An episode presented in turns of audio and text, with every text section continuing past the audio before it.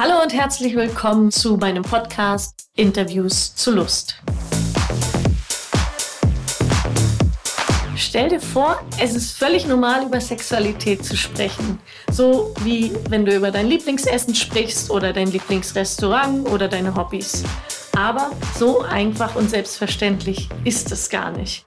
Und deswegen lade ich Leute ein, die Lust haben, über ihre Sexualität, ihre Geschichte, über die Lust zu erzählen. Mein Name ist Heike Junge. Herzlich willkommen. Ja, heute habe ich einen besonderen Gast bei mir. Mieze darf ich herzlich willkommen heißen zum Interview zu Lust. Hallo. Hallo. Mieze kenne ich schon ganz lange, sag ich mal so. Und äh, so engen Kontakt haben wir aber nicht. Und ich muss sagen, für mich ist das was Besonderes, dich jetzt zu diesem Thema zu interviewen. Wir haben über all die Jahre, die wir uns kennen, und das sind sicherlich, ähm, lass es mal 30 Jahre sein, immer wieder das Thema Sexualität besprochen. Aber in dieser Form so konzentriert ist das jetzt neu für uns. Ja, das stimmt. Ich würde sagen, wir kennen uns seit 1900. 89, da haben wir nämlich im Ferienlager zusammen gearbeitet. Ja. Und was haben wir dann noch gemacht, außer gearbeitet? Ich glaube, wir hatten noch so Wir hatten auch Sex. Nicht wir zusammen, aber wir hatten sexuelle Erlebnisse. Vielleicht eine oder welche der ersten in unserem jungen Leben damals. Ja, soweit ja. ich mich entsinne, ja. würde ich das bestätigen. Welche Rolle spielt Sexualität für dich in deinem Leben? Ja, ich würde erst mal voraussagen, ich bin eine richtige Labertasche. Also ich könnte stundenlang über Sex reden. Ich versuche es aber hier irgendwie kurz zu machen und das Wichtigste zu präsentieren oder was mir am wichtigsten ist. Also Sexualität spielt eine sehr große Rolle für mich in meinem Leben, auch schon seitdem ich jung bin. Ich habe schon sehr früh angefangen zu masturbieren mit zwölf und das war immer auch für mich gut und hat mich befriedigt und aber auch sehr spät erst Sex mit anderen Menschen gehabt und hatte eigentlich schon immer einen ganz guten Bezug zu meinem Körper und das hat sich auch nie geändert. Also deswegen ist für mich Sexualität was ganz Natürliches. Und ich würde mir sogar wünschen, dass Sexualität wie Essen und Schlafen einfach so ins Leben gehört und dass man darüber reden kann mit Menschen und dass es da keine Scham gibt. Wunderbar. Und dazu soll ja dieser Podcast dazu beitragen. Und dann würde ich vorschlagen, machen wir das doch heute mal genauso. Wo du eben gesagt hast, wie deine Sexualität äh, angefangen hast, du, dich selber zu entdecken, ist mir eingefallen, ähm, dass wir auch ein Stück weit Sexualität zusammen erlebt haben, dann doch. Kannst du dich entsinnen, wie wir Haare gefärbt haben? Stimmt. Jetzt fällt es mir wieder ein. Wir haben nämlich unsere Intimhaare oder ja, die Vulva-Behaarung haben wir mit Henna rot gefärbt. Und es war eine sehr lustige Angelegenheit, weil ich erinnere mich nämlich noch, dass meine Schwester reinkam. Ja, es, sie hat sich damit nicht wohlgefühlt, was im Nachhinein natürlich jetzt auch nicht so schön war, von uns sie damit zu konfrontieren. Mhm. Stimmt. Aber letztendlich, genau, wollte ich das jetzt als Beispiel auch mal anfügen, wie frei du mit dem Thema letztendlich auch damals schon umgegangen bist, dass das für uns so selbstverständlich war und überhaupt keine Ginanz dabei war, dass wir uns die Intimhaare färben. So eher ja. so, so eine Entdecker- Forschungslust, ja. was kann man noch alles machen? Ja, und ich bin auch sozialisiert, damals in der Schule mit so einer Mädchenklicke. Wir haben sehr früh eigentlich uns über alles ausgetauscht und haben auch schon, weiß ich nicht, mit zehn oder elf sind wir in die Kaufhalle gegangen und haben Kondome gekauft. Das war ja nicht so einfach zu Ostzeiten, da konnte man sich das nicht einfach aus dem Regal nehmen. Das gab es so an extra Ständen, Mondos hießen die damals. Mhm. Und das haben wir alles gemacht und wir haben über Sex geredet und ich habe schon sehr früh eigentlich auch erfahren, was zum Beispiel Geschlechtsverkehr ist. Das ist vielleicht mit äh, neun, zehn auch nicht unbedingt das Gelbe vom Ei, wenn man, wenn das so kontextlos irgendwie ist, aber trotzdem gab es da immer eine Offenheit einfach für dieses Thema.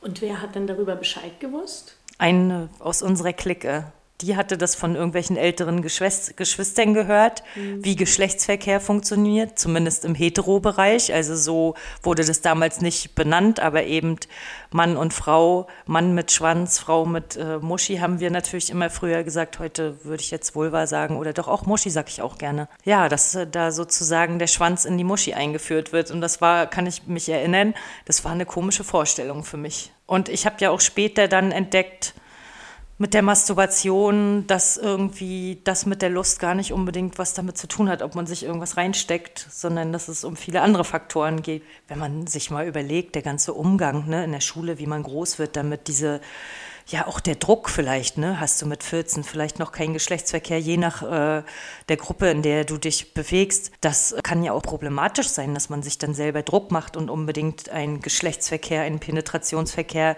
haben will, obwohl man noch körperlich gar nicht bereit dazu ist oder auch geistig eben nicht, weil es vielleicht Zeit braucht, eine Annäherung. Und das weiß ich aus meiner eigenen Erfahrung. Ich hatte mit 16 meinen ersten GV sozusagen, ne, Geschlechtsverkehr, die erste Penetration.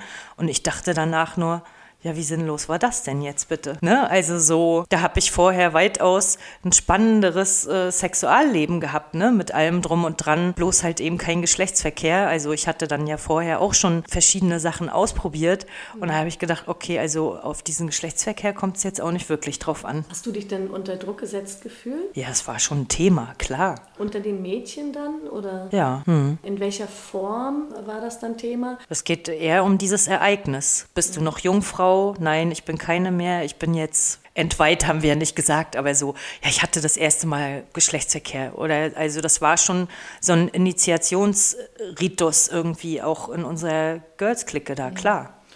Und habt ihr in der Girls-Clique dann auch besprochen, dass es vielleicht gar nicht so wahnsinnig toll empfunden worden ist, wie du das jetzt gesagt hast? Also wo du dich gefragt hast, was war das denn jetzt? Also war dir das vorher schon mal zu Ohren gekommen? Ja, viele, auch meine Freundinnen, die hatten zum Beispiel auch Schmerzen. Ich hatte auch eine Freundin, die hatte sehr früh ihren ersten Geschlechtsverkehr. Die hat auch immer davon berichtet, dass eigentlich die ganze Zeit schmerzhaft ist. Mhm. Also das hat mich vielleicht sogar auch schon vorher geprägt, dass ich dann auch so lange noch damit gewartet habe, weil ich habe mit Sexualität immer so Lust verbunden und nicht Schmerz.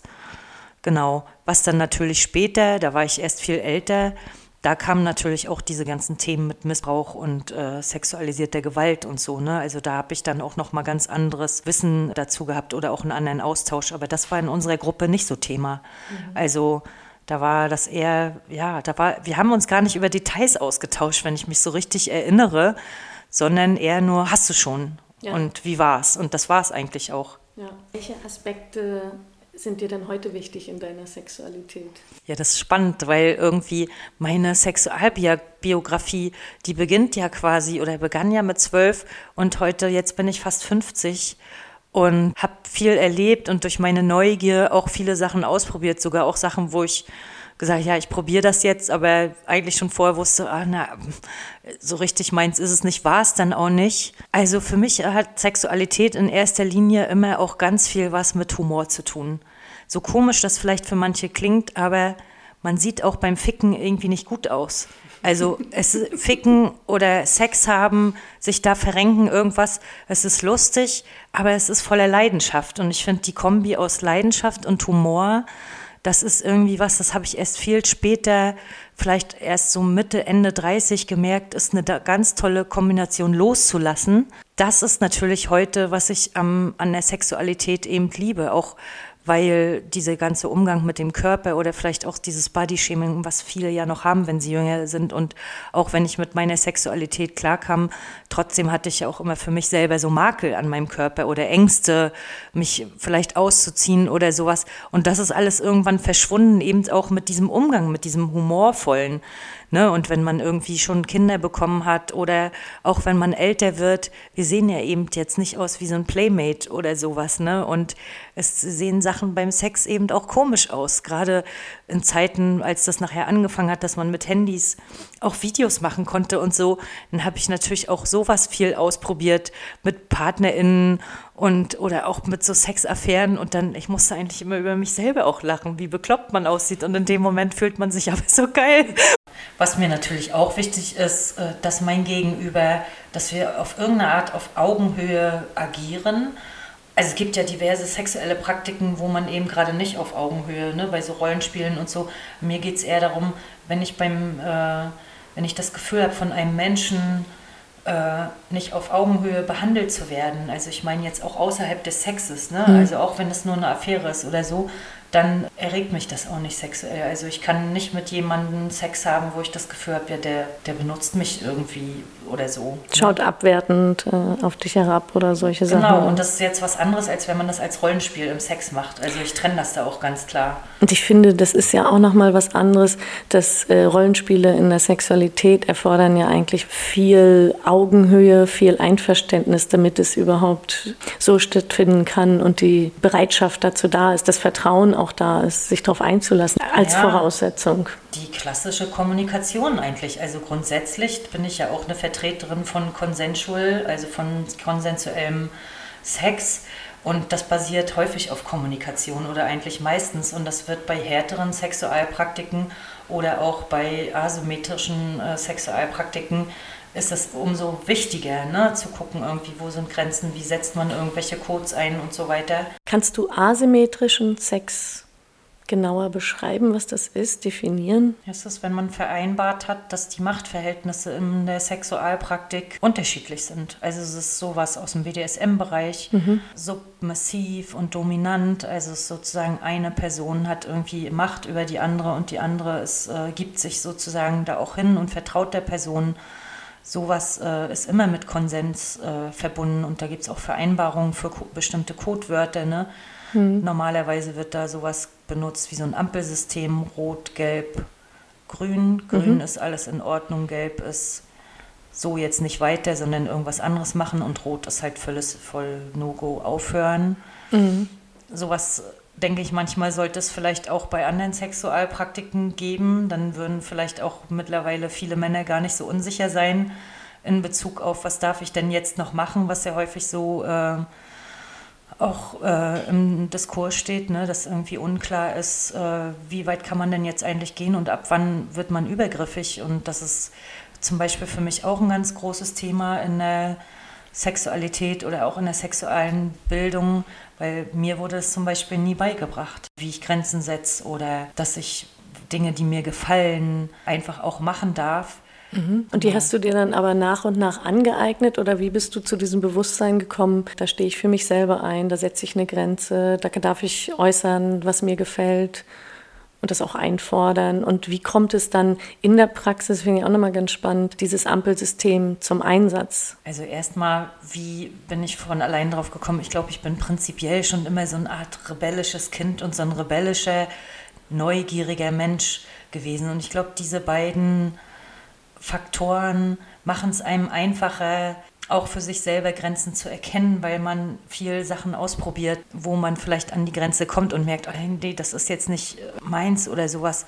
Überhaupt eine, so eine selbstbestimmte oder eine Selbstbestimmung zu erlangen, kommt oder das haben Menschen, glaube ich, schneller, die halt vielleicht auch mehr Urvertrauen mitbringen oder mhm. mehr Selbstbewusstsein oder sowas, ne? Oder eben keine Missbrauchserfahrung gemacht haben. Ne? Also es sind äh, so viele Faktoren.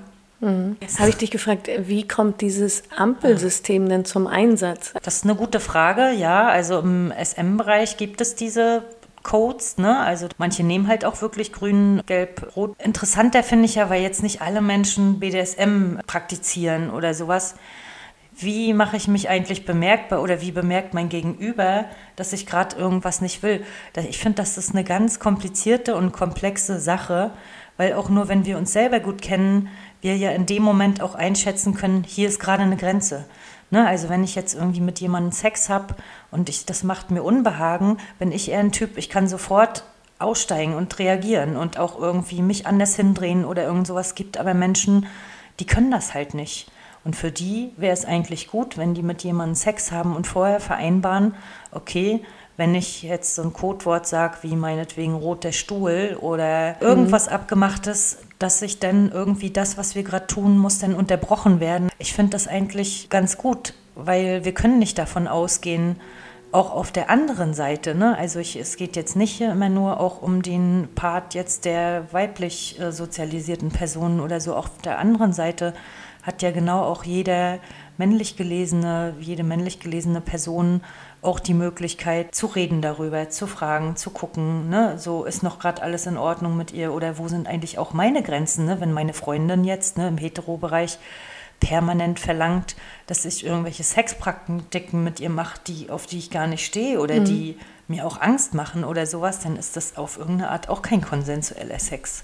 Ich glaube, da muss man sich noch viel Gedanken machen, weil Konsens geht manchmal auch nicht nur so über Reden. Also ich muss schon auch gut lesen können, mein Gegenüber. Was bedeutet jetzt, wenn man sich wegdreht? Will ich jetzt von hinten gefickt werden oder will ich in Ruhe gelassen werden? Und ich glaube, da finde ich es umso wichtiger, dann vorher kurz auszumachen, okay, das und das sind jetzt hier No-Gos. Und mhm. ich äh, glaube, das Selbstbewusstsein sollte man haben, sonst ist es einfach nicht geil. Naja, sonst kommt man ja für sich selber, bringt man sich um den Genuss vielleicht auch. Da lebt irgendwie nicht das, was einem selber gefällt, sondern bedient die andere Person und hat eventuell wenig Spaß, Freude dabei mhm. oder gar ganz anders Schmerzen oder sowas. Ich denke, das ist ein wichtiger Aspekt, den wir dann auch in der Sexualpädagogik einbringen müssten und fördern sollten. Ja, ja und das ist ja auch nicht so einfach. Ne? Ich sag mal, wenn man jetzt zum Beispiel unbedingt als weibliche Person, wenn du jetzt unbedingt einen Freund suchst und mhm. vielleicht glaubst, über Sexualität kannst du irgendwie jemanden an dich binden oder der liebt dich dann oder so. Mhm. Teilweise sind wir als Frauen ja auch so sozialisiert, immer nett auszusehen und immer lieb zu sein, mhm. auch ein bisschen sexy und sowas. Und eigentlich merke ich aber vielleicht, ich bin überhaupt gar kein sexueller Mensch. Also das kommt ja noch dazu, ne? Mhm. Der Sexdrive bei äh, Menschen ist ja auch sehr unterschiedlich. Es gibt auch Männer, die zum Beispiel auch nicht jeden Tag vögeln wollen. Ne? Also mhm. so, da gibt es auch noch viele Mythen aufzudecken und zu sagen, hey, wir sind alle individuell verschieden und es gibt irgendwie gar kein so und so muss das jetzt sein oder so. Ne? Also es mhm. gibt auch Menschen, die Liebe mit Gegenständen machen. Die brauchen gar keine andere Person. Ne? Also jetzt nur als Beispiel. Mhm. Und das herauszufinden, dazu gehört immer auch Offenheit, aber auch ein bisschen Mut. Ja, und eben halt auch immer zu gucken, wer bin ich und was will ich. So, und äh, zu gucken, wenn, äh, wie die andere Person, was die möchte und ob wir uns irgendwo zusammenfinden. Mhm. Ist ja nicht anders als auch so im sozialen Bereich. Sich kennenlernen, ja. Ne? wie sich gegenseitig entdecken. Zu dir selber, welche sexuelle Identität würdest du für dich beschreiben?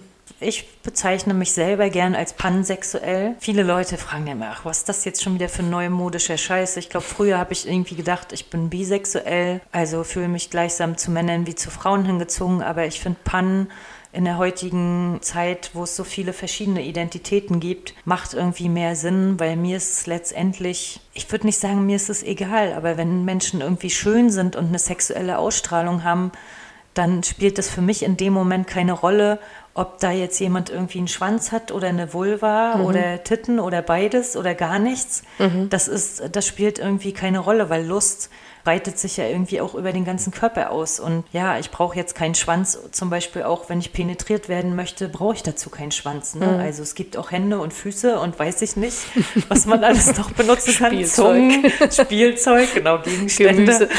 genau. Ja, deswegen auf jeden Fall, also pansexuell, das ist halt ein super moderner Begriff. Mieze, kannst du nochmal erklären, was pansexuell ist? Pansexuell bedeutet so viel, dass es komplett unabhängig von der Geschlechtsidentität ist, mit wem ich sozusagen Sex habe. Egal, ob das jetzt eine weiblich gelesene, eine Person, die sich als trans identifiziert oder ein Mann. Also so, ich bin da für alles offen und klar gibt es da Unterschiede. Ne? Also ich will das jetzt nicht alles gleich machen, aber es hat immer auch was mit Begehren und Lust und ob das eine lustvolle Person ist. Mhm. Dann hast du vorhin gesagt, ähm, der Mensch muss schön sein. Das zieht dich an. Das findest du attraktiv. Was meinst du damit? Sollte ich schön sein gesagt haben, meine ich mit schön sein immer, dass jemand authentisch ist, lustvoll und es hat nichts mit klassischen Schönheitsnormen zu tun. Ich hatte auch schon Sex mit Menschen, die als klassisch schön gelesen werden, so als so Katalogschönheiten oder sowas. Ich muss sagen, also gerade in diesem männlichen Hetero-Bereich waren das immer die Sexerfahrungen, die für mich nicht so befriedigend, befriedigend waren, weil ich habe das Gefühl, dass bei Menschen, die sehr schön sind, also zumindest mit denen ich Sex hatte, dass die immer glauben, sie müssen sich nicht anstrengen, weil sie ja schon gut aussehen. das ist einfach meine Erfahrung. Ja, also, ja. ja. Deine persönlichen Erfahrungen. Ja, genau. Genau. Was ich aber auch noch dazu sagen möchte gerne, wir kommen ja alle nicht drum rum um unsere Sozialisation, auch ich nicht. Und auch ich wurde weiblich sozialisiert als Mädchen und auch mir wurden Dinge in der Kindheit beigebracht oder auch beim Erwachsenwerden, wie ja, man bietet sich zum Beispiel nicht bei Jungs an oder in unseren Gruppen auch eine Person, also eine Frau, die mit vielen Männern schläft, ist eine Schlampe und sowas. Und das äh, sind äh, zum Beispiel Themen, die beschäftigen mich eigentlich schon mein ganzes Leben, weil ich hatte immer irgendwie so eine Art schlampiges Sexleben, sag ich mal. Also ich habe auch ziemlich am Anfang auch schon mit zwölf mich in mehrere Personen gleichzeitig verliebt und wollte auch mit denen Sex haben. Schlampig im Sinne von ausgiebig dann? Nee, wenn ich, nee, mit schlampig meine ich schon die klassische Schlampe, die es eben nicht nur mit ihrem festen Partner treibt, aber nicht negativ konnotiert, sondern positiv angeeignet. Ich muss sagen, diese Konventionen, obwohl ich die auch äh, mitbekommen habe, die waren mir irgendwie so ein bisschen immer egal. Aber ich sage das unter Vorbehalt, weil also ich habe dieses Leben auch gehabt. Ich habe mich gleichzeitig auch in mehrere Menschen verliebt. Ich habe auch wollte auch habe trotzdem andere Menschen begehrt, obwohl ich mit jemandem zusammen war. Mhm. Und trotzdem ich sagen würde, ja, ich bin eine Schlampe im positiven Sinne, so ich lebe das frei, ich bin eine autonome Frau, geht natürlich auch diese Zuschreibung auf der anderen Seite auch nicht an mir spurlos vorbei oder es ging nicht. Ich habe mir schon darüber Gedanken gemacht und es wurde mir ja auch zurückgemeldet, eigentlich noch bis heute irgendwo, also nicht nur gesellschaftlich, sondern mir auch von Freundinnen oder auch von Partnern, wo man in die Partnerschaft kommt und alle wollen immer super abgefahrenen Sex machen. Aber die Vorgeschichte ist dann plötzlich irgendwie nuttig und schlampig. Aber man macht nun mal sexuelle mhm. Erfahrungen, entweder in vielen langen Beziehungen oder, oder in langen Beziehungen oder eben, wenn man viel Sachen ausprobiert. Und das hat aber gleich wieder so ein Schlampenstigma, also im negativen Sinne jetzt. Und das ist, war schon ein großes moralisches Dilemma, was ich mhm. da lange mit mir rumgetragen habe, dass ich gedacht habe, okay, dann kommt noch der Feminismus dazu. Du kannst keine Feministin sein, die eigentlich irgendwie auch ähm, sich zum Beispiel sexuell unterwürfig verhält. Also es gibt halt so ganz mhm. viele Dilemmas oder so Widersprüche, mhm. so wo ich äh, bis heute auch noch mit kämpfe. Also einerseits sage ich, ja, ich bin eine Schlampe und ich finde das gut so und das ist richtig, weil ich bin autonom und ich, ich gebe mir ich lebe nach meinen Bedürfnissen, also zumindest sexuell und ich möchte gerne frei davon sein oder ich bin gefühlt frei mhm. und dann bin ich es aber doch nicht, sobald dann irgendwie eine Freundin sagt, ja, ist das nicht so ein bisschen beliebig, was du da machst? So ungefähr alle drei Wochen dann mal so einen anderen Typen oder irgendwelche Affären. Dann äh, frage ich mich schon auch, okay, ist das jetzt sie und ihre Moral oder ist das meine? Und das ist für mich schon immer auch ein Konflikt gewesen. Und trotzdem setze ich mich dafür ein, dass wir uns sexuell sozusagen von dem Stigma befreien oder von diesem Schlampen-Image. Von dieser Einschränkung, Sinn. von dieser ja. Abwertung, Sexualität selbstbestimmt ja. ausleben zu dürfen.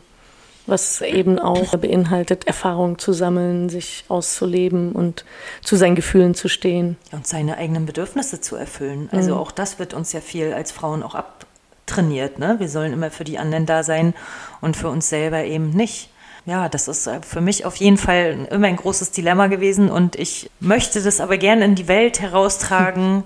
Frauen, erkennt eure Bedürfnisse und fickt alles, was zwei Beine hat. So, Hauptsache. Mit ihr, euch ficken möchte.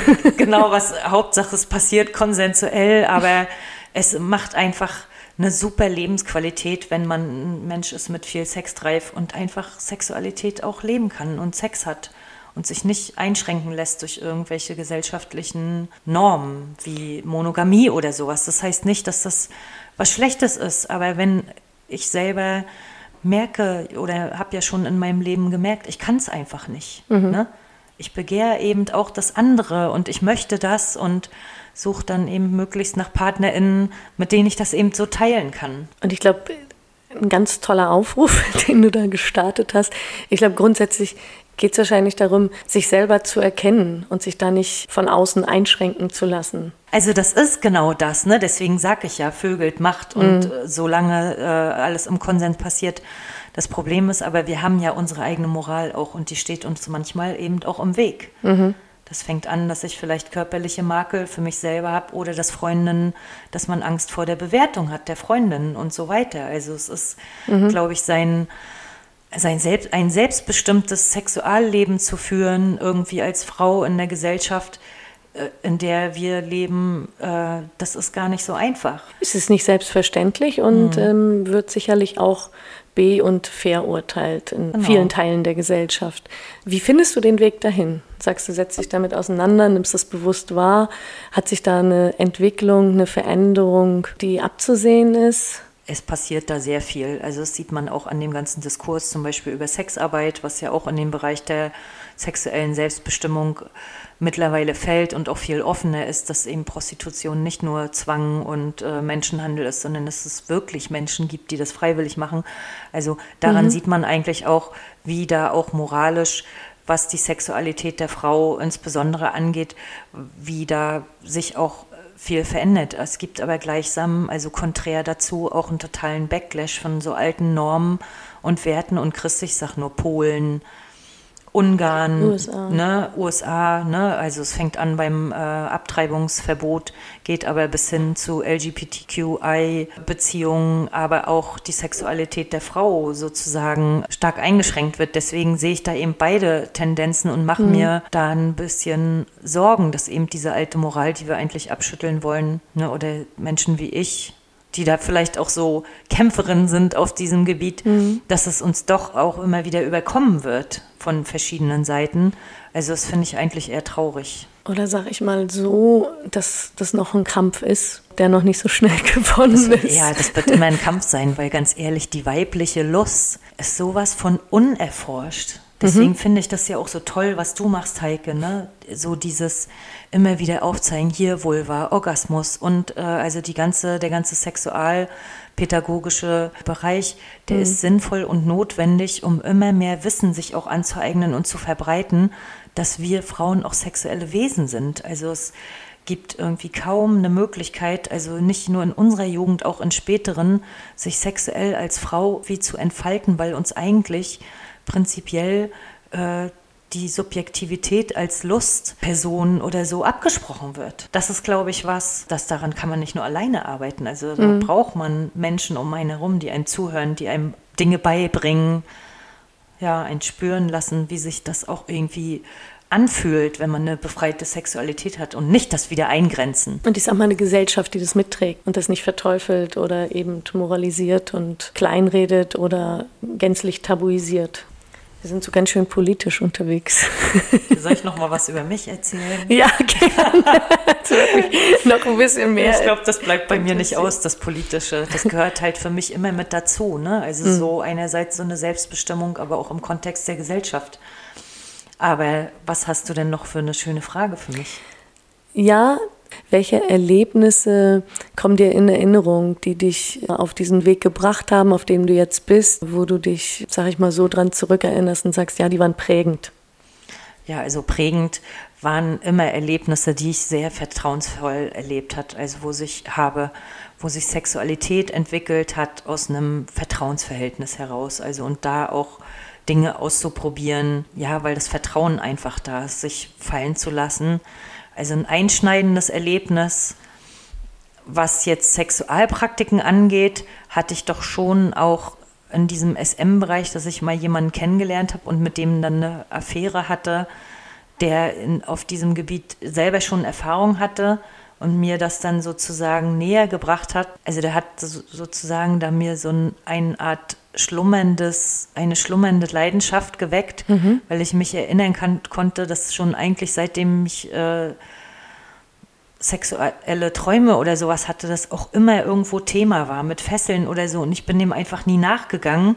Und 15 oder 16 Jahre später, dann, da war ich auch schon über 30, dann hat der da das irgendwie sozusagen, war das so ein Opener. Und da habe ich irgendwie gedacht, ja krass, das wolltest du immer und jetzt ist das so, ne? Jetzt hast du jemanden gefunden und so. Also das war, glaube ich, das ist was Einschneidendes. Und den hast du nicht speziell gesucht bezüglich genau dieses Fetisch? Ja. Nee, das kam zufällig mhm. zutage sozusagen. Genau, und ich glaube, vorher habe ich mich nicht, das einfach nicht getraut. Also es war schon immer da und ich hatte auch schon mit zwölf so SM-Träume, ist jetzt nicht irgendwie schlimme, aber die mich mhm. sexuell auch erregt haben. Und ich bin dem einfach nicht nachgegangen. Also ich habe das schon ein, zwei Mal so versucht in Partnerschaften und das wurde aber nicht erwidert. Und dann habe ich mich halt auch als unmoralisch oder das ist irgendwie falsch, was ich hier will und habe das ignoriert. Und dann wurde aber der schlummernde Hase geweckt. oder bist du da eine, die dann verschiedene Sachen, die dafür offen ist, ausprobiert und feststellt, ja, das ist es, dem weiter nachgehst? Ja. Genau, ich bin eine Person auf jeden Fall, ich habe keine krassen Fetische, dass wenn die nicht gemacht werden, mhm. ich dann keine erfüllte Sexualität habe. So ist das nicht. Also mhm. es gibt ein paar Dinge, die ich ausprobiert habe und die ich nicht wieder machen würde. Aber tendenziell, ja, ich kann mal eine kleine lustige Begebenheit erzählen. Ich hatte mal einen Partner für knapp ein Jahr, der hatte immer so einen Arztkoffer. Und ich war früher, hätte ich glaube ich gedacht, oh Gott, hier so Klinikspiele, so gibt es ja im SM-Bereich, das ist ja so gar nicht meins. Das ist so Doktor und ja, Patientin. So, genau, aber also da geht es nicht nur um die Rolle, sondern da geht es auch wirklich um hartes Besteck, also um Nadel, Katheter legen und sowas und sich gegenseitig Blut abnehmen und so. Und der hatte halt diesen Arztkoffer und dann haben wir auch schon ein, zwei Sachen mal so Nadeln in die Nippel gesteckt, ne, so Kanülen oder sowas. Das klingt jetzt alles total ekelhaft, aber das es klingt ist äh, häufig schmerzhaft. Das klingt schmerzhaft, klar, wenn man auf Schmerzen steht. Aber das Lustige ist, ich habe meine Leidenschaft entdeckt fürs Blutabnehmen. Und man darf das jetzt nicht falsch verstehen. Ich habe damit überhaupt nichts Sexuelles verbunden. Deswegen meine ich auch, man muss, mhm. also man kann Dinge ausprobieren und dann muss man das auch gar nicht so verbissen sehen, denn ist das, hat das halt so einen Fun-Faktor. Und ich mhm. habe festgestellt, ich habe eigentlich total Bock darauf, ständig Leuten Blut abzunehmen. Ne? Also mhm. einfach, weil er hat mir das dann gezeigt, wie das geht und ich habe es dann, ich habe es dann bei ihm gemacht und dann habe ich es auch dann bei mir selber gemacht. Das war so ein Ding und wir haben dann das Blut mit einer Spritze aufgezogen und haben dann überall das so hingemacht und haben dann so Splatter-Videos gedreht und wir hatten einfach richtig viel Spaß, haben zum Beispiel auch ein Bloody Mary getrunken. Das war dann quasi Blut mit Wodka drin. Hat nicht, Ihr habt euer eigenes Blut. Ja, genau. Es hat nicht lecker geschmeckt. Es sind einfach, das sind aber witzige Ereignisse, weil das war, also bei ihm war das schon auch so eine Art Fetisch, aber wir haben halt das ausprobiert und ich konnte danach sagen, ja, es war lustig. Du hast dich darauf eingelassen ja. und festgestellt, nee, erregen ja. ist das für dich nicht. Ja, und aber trotzdem, es hat mir nicht wehgetan. So. Offensichtlich nicht. und ich habe auch festgestellt, ich, an mir ist doch eine Ärztin verloren gegangen. Weil Blut abnehmen macht wirklich Spaß. So.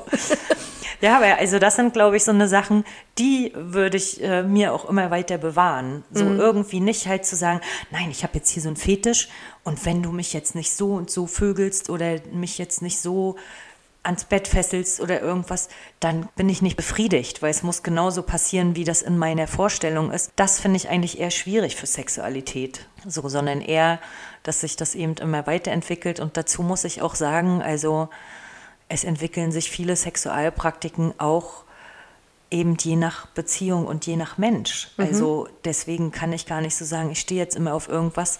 Das ist auch ich bin ja viel auch im so Sexdating unterwegs und wenn mich dann Leute fragen, ja, worauf stehst du oder was sind No-Gos, dann bin ich immer so, lass kennenlernen und lass gucken und lass zusammen irgendwie Spaß haben.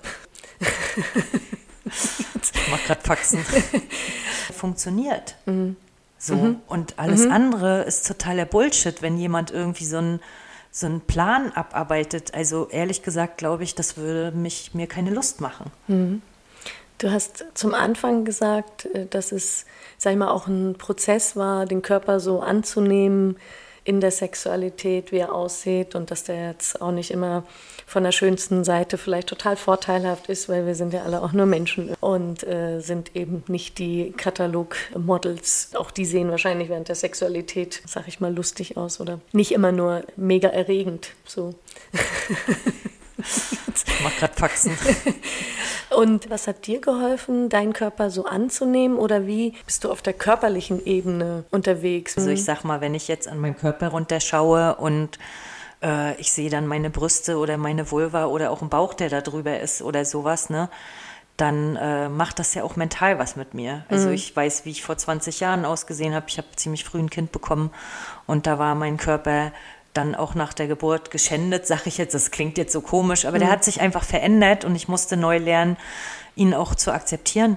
Und äh, dieses Empfinden der Lust und zu akzeptieren, dass man bescheuert aussieht, sag ich mal, das macht halt auch was mit dem Körperlichen. Mhm. Also so, das wirkt sich bei mir auf, weil dadurch, dass es mir egal ist, wie ich aussehe, bewege ich mich halt auch irgendwie, wie es gerade passiert. Mhm, mh, wie es gerade so kommt. Ja, mhm. und macht dann nicht irgendwelche kontrollierten Bewegungen oder so. Und dazu kann ich auf jeden Fall sagen, ähm, dass ich ein extrem kontrollierter Mensch bin in meinem Leben und dass Sexualität unter anderem auch bei mir dazu dient, mich auch fallen zu lassen. Mhm. Und das funktioniert perfekt. Und das ist vielleicht eines der wenigen Sachen oder Momente in meinem Leben, wo mir das wirklich gut gelingt. Also es ist vielleicht noch beim Musikmachen, Singen und Tanzen und beim Sex. Und mehr Momente gibt es einfach nicht im Leben, wo man völlig losgelöst ist. Und ich das mhm. auch regelrecht herausfordere. Also so, weil ich ja äh, so ein kontrollierter Mensch bin, kann ich natürlich auch mein Fallen lassen sozusagen steuern. So blöd das klingt, aber mhm. also wenn ich wenn ich diese Erfahrung gemacht habe bei Sexualität, dass ich mich fallen lassen kann in bestimmten Settings, dann weiß ich auch, dass ich genau das brauche, um mich fallen lassen zu können. Und das ist auch ein Ausgleich zu meinem Leben, zu meinem anderen Leben, wo ich sehr viel Verantwortung übernehme. Und das mache ich zum Beispiel, möchte ich beim Sex nicht. Und wie organisierst du dir diesen regelmäßigen Sex? Ja, das ist sehr interessant. also interessante Frage. ähm, also ich hab, hatte früher auch Partnerschaften, auch sehr lange Partnerschaften und nicht monogame Partnerschaften. Und da, da war das von Haus aus schon so, dass ich regelmäßig Sex hatte und aber auch außerhalb sozusagen der Partnerschaft. Und ich habe seit vielen Jahren jetzt keine Partnerschaft mehr, auch seit zwei oder drei Jahren mich auch bewusst dafür entschieden, keine Partnerschaft mehr haben zu mhm. wollen. Also erstmal nicht, ne? Also ich bin da nie so festgelegt für immer oder sowas. Und muss mich natürlich regelmäßig um mein Sexualleben kümmern. Das heißt, ich gucke, wenn ich unterwegs bin, auf Partys oder so, im Freundeskreis. Dann mache ich auch so Online-Dating. Mhm. Aber ich mache das mit dem Online-Dating nicht irgendwie quasi inflationär, dass ich irgendwie jeden Tag jemand oder jede Woche einmal eine fremde Person date, sondern ich suche schon gezielt dann auch langfristig mit Menschen, mit denen ich eher dann so eine Sexbeziehung haben kann. Genau, und das habe ich mhm. auch gerade. Also ich habe so drei Menschen, mit denen ich regelmäßig Sex habe. Manchmal kommt noch ein Vierter dazu oder irgendwas spontan. Und das, ich habe schon ein bis zweimal die Woche Sex. Also. Mhm. Und organisierst du das so? Das organisiere ich mir so und das ist mir auch wichtig. Herzlichen Glückwunsch. Das klingt ja nach einem Erfolgsrezept. Ja, also für mich ist das so. Und ich bin, die müssen auch gar nicht bleiben. Oder ich will das auch gar nicht.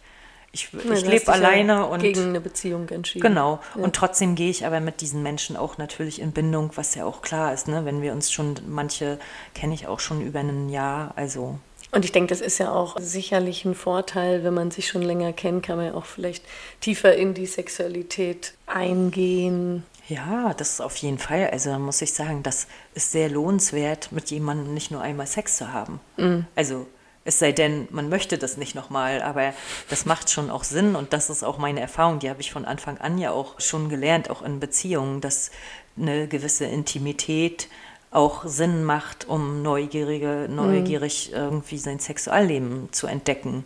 So, ne? Das heißt nicht, dass es der andere Sex weniger wert und keinen äh, Spaß macht. Auch da habe ich schon lustige Sachen erlebt und auch Neues erlebt, was mich dann auch sexuell weitergebracht hat. Aber es ist trotzdem in einer intimen äh, Sexbeziehung, da sind einfach langfristig auch nochmal Sachen möglich, die könnte man die macht man einfach nicht mit jemandem, den man in der Disco kennengelernt hat. Also ganz ehrlich, mhm. ne? Ich würde jetzt niemanden aus der Disco und wir sind vielleicht auch noch beide betrunken sagen, kannst du mir mal bitte eine Nadel durch die Brustwarze schieben?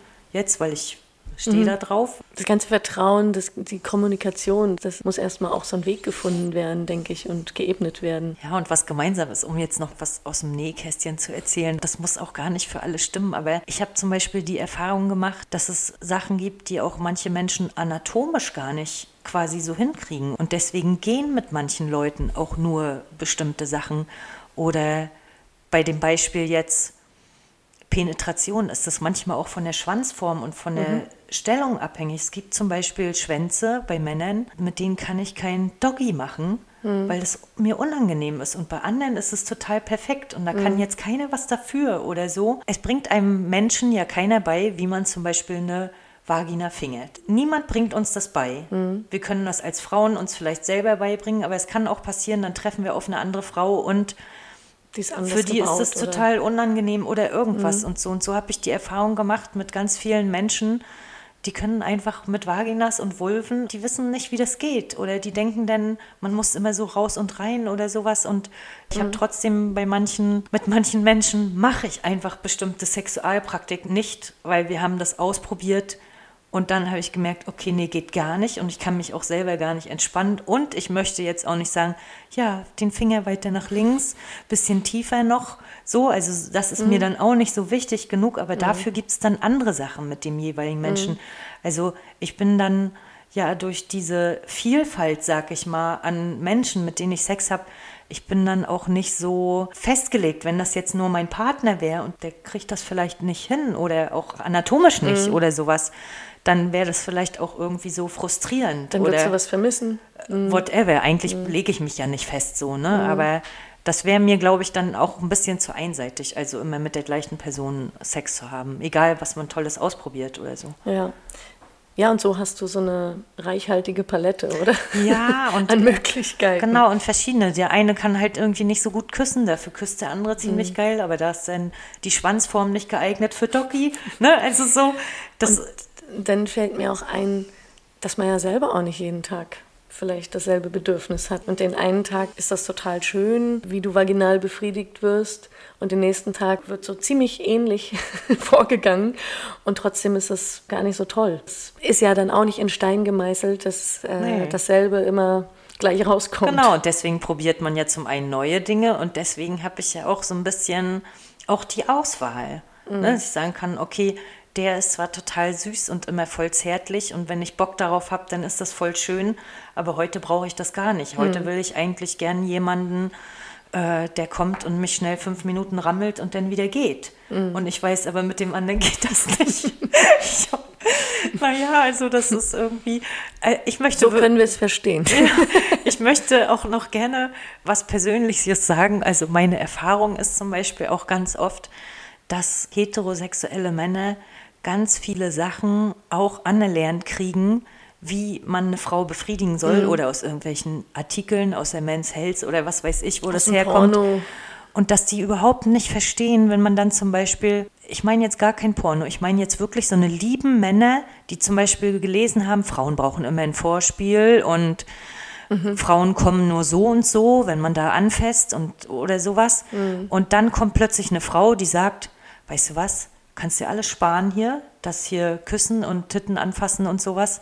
Ich will einfach nur, dass du mich von hinten nimmst mhm. und dann kannst du auch gerne wieder gehen oder wir können noch talken oder sowas. Und das ist, da gibt es auch wieder so ein Problem. Also das ist dann auch so ein erwünschtes Verhalten, wo der Mann halt denkt, ja, er, er tut jetzt das, weil er das irgendwo gelesen hat, aber mhm. So ist Vielleicht, es. weil er es auch selber total schön findet und gar nicht darauf steht, auf die schnelle Rammelnummer. Das gibt es natürlich auch noch. Darf er das in dem Moment, diese Erwartungshaltung aber so ja, abweisen? Aber ne? ich habe da auch mhm. Kommunikation und äh, mhm. schon viel kommuniziert und dass mir Männer auch wirklich sagen, nee, das kenne ich so nicht von Frauen und das ist zwar immer mhm. so ein mhm. Porno-Ding oder so, aber so sind Frauen nicht in echt, weil die müssen, die brauchen auch viel mehr Zärtlichkeit. Also das ist sicherlich total sinnvoll, darüber zu reden und individuell zu gucken, oder? Und so wie du anfänglich schon gesagt hast, wir sind alle so unterschiedlich und dann sind wir in unserer Person auch nicht jeden Tag mit denselben Bedürfnissen unterwegs. Weil nächsten Tag willst du vielleicht genau diese zärtliche ja, Nummer genau. und sie ja. haben das Gefühl, jetzt muss ich aber jetzt, hier genau, sofort loslegen. Ja. Aber ich meine, letztendlich äh, ist es schon auch immer gut, man hat einfach erstmal prinzipiell keine Erwartungen ne, mhm. an eine bestimmte mhm. Sexform oder so, sondern eher an sich selber die Erwartung, ich muss erstmal selber wissen, was ich brauche mhm. und was ich möchte. Mhm. Ja, das macht wahrscheinlich total Sinn für alle Beteiligten. Ja. Wovon träumst du denn? Eine Sehnsucht, das, die du hier mitteilen willst. Ach, das wäre jetzt wieder politisch. Darf ich ja, das trotzdem sagen? Bring doch das zum Schluss. Also so sexuell, äh, sexuell weiß ich noch gar nicht, was noch alles kommt, weil auch die Dinge, die ich schon getan habe, hätte ich nie vorher geglaubt, mhm. dass die kommen oder von denen geträumt. Von daher kann ich nicht sagen, ich habe jetzt die und die Träume sexuell. Ich habe keine offenen Fragen oder offenen Träume. Deswegen, wovon ich aber rein äh, gesellschaftlich träume, ist, ja, dass Sex halt so behandelt wird wie Essen. Selbstverständlicher schlafen. wird. Ja, mhm. ich treffe dich auf der Straße, hallo, wie geht's? Oh ja, total gut, ich habe jetzt gleich Sex, ich freue mich. Dass das keinen Anstoß erregt, sondern dass es normal ist wie, mhm. ich habe jetzt gleich eine Essensverabredung, ich freue mich, dass ich zu Menschen sagen kann, ja, ich habe jetzt gleich äh, Sex und da freue ich mich drauf. Hm. Habe ich jetzt das dritte Mal gesagt? Okay. Aber du weißt genau, das ist, glaube ich, mein Traum. Das ist so eine, dass es normalisiert ist. Lassen wir das doch als Schlusswort so stehen. Ja. Das ist doch total schön. Und ich danke dir ganz herzlich äh, für deine Offenheit, für deine ganz persönlichen Einsichten, die du hier gegeben hast und auch die politischen Statements, die nicht davon zu trennen sind. Ja, und hoffe, dass alle Zuhörenden da genauso viel von profitieren oder sich unterhalten gefühlt haben wie ich. Danke. Danke. Auch. Ciao. Ciao, ciao.